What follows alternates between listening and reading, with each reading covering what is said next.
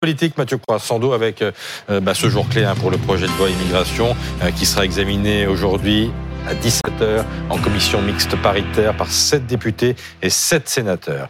Euh, il y a eu une réunion hier soir autour de la Première ministre, réunion autour des, des personnalités LR, notamment d'Éric Ciotti. Qu'est-ce qui bloque? Bah encore des choses, encore beaucoup de choses, même on a envie de dire, parce que ça fait quand même une semaine qu'il y a des discussions informelles, des palabres officielles entre la droite et le gouvernement.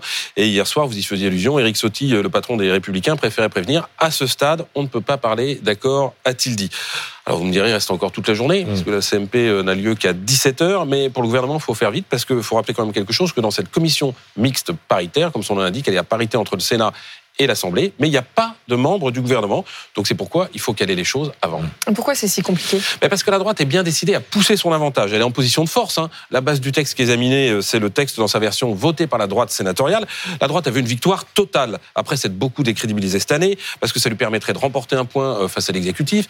Elle se targue de pouvoir couper l'herbe sous le pied pardon, du Rassemblement national de Marine Le Pen si elle arrive avec ce texte aussi fort. Et puis il y avait un texte très fort aussi pour le faire voter par ses propres députés.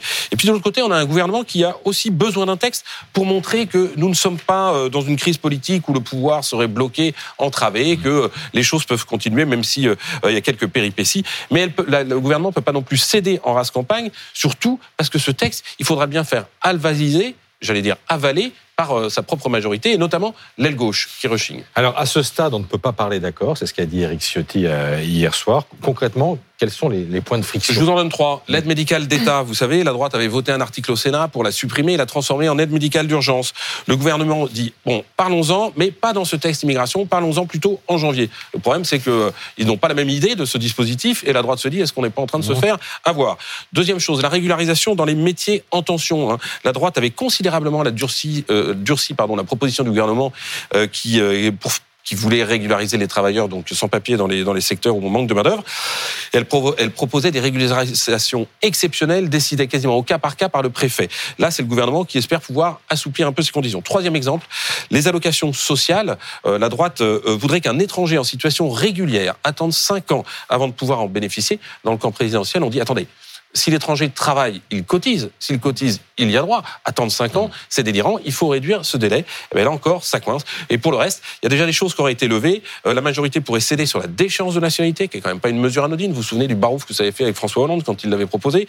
Euh, la majorité pourrait céder sur la fin de l'automaticité du droit du sol, ce qui n'est pas non plus une banalité. C'est une tradition, pour le coup, euh, vraiment séculaire en France. Et puis la droite, elle, pourrait accepter l'interdiction de l'enfermement des mineurs dans des centres de rétention administrative que proposait le camp présidentiel. Et du coup, quels sont les deux scénarios possibles ce soir Fumée noire, pas de texte, pas de loi, pas de chocolat, j'ai envie de dire.